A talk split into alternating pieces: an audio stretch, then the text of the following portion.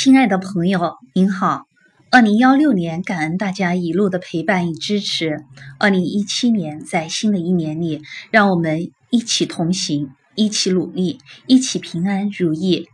我是月风竹，今天我要和你分享的是吴冠中的《路》。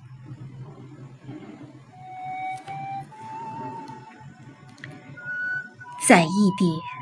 我曾向陌生人问路，陌生人随便一指，往那边，我就向那边走去，结果误入歧途，上了当。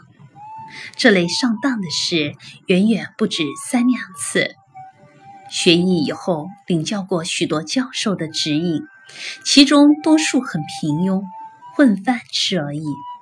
对照着模特说：“你画长了。”短了，明暗关系不正确等等，谁也看得见的错误，像讲解剖课，与艺术少有联系。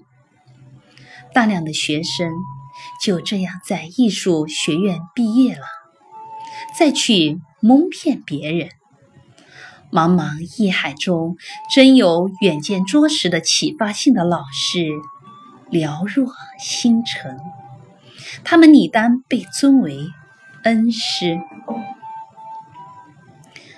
耄耋之年，有不少青年诚恳地拿作品请我看，要求指点他们将怎样往前走。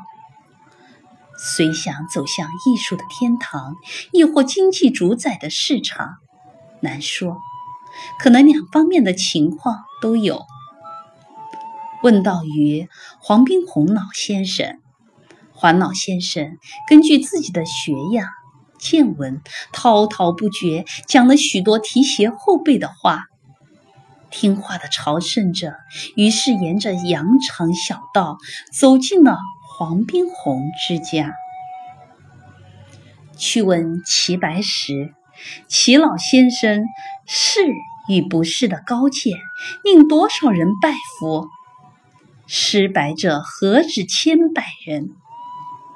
抄袭是中华民族美术最显眼的景观。鲁迅先生认为，本来无所谓路，路是鞋底造成的。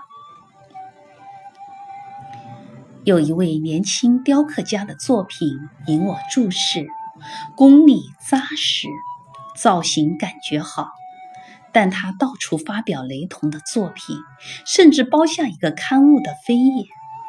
几年来，七七飞页只发表他一个人的作品，显然有买卖版面的交易，这令人反感。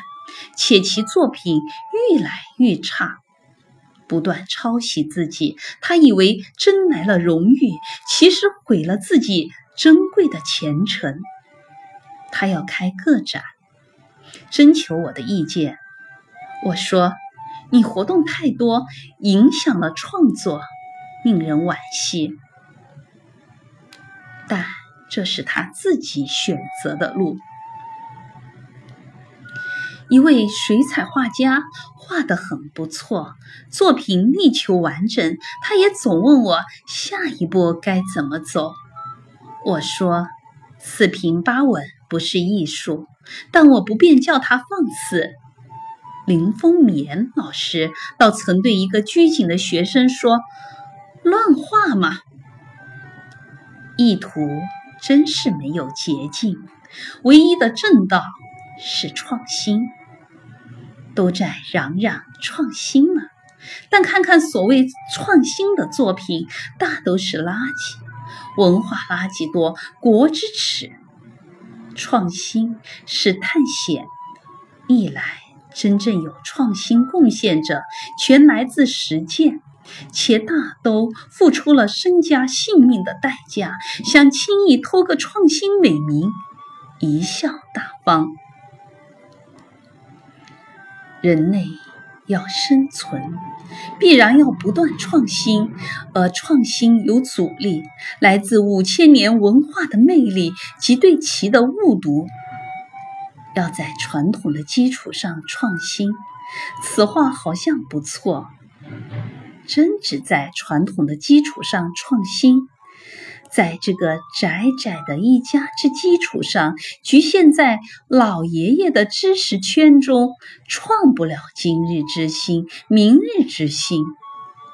实践是检验真理的唯一标准，不妨坚持各自的成见，走着瞧。最可靠的办法，还是凭鞋底走出自己的路来。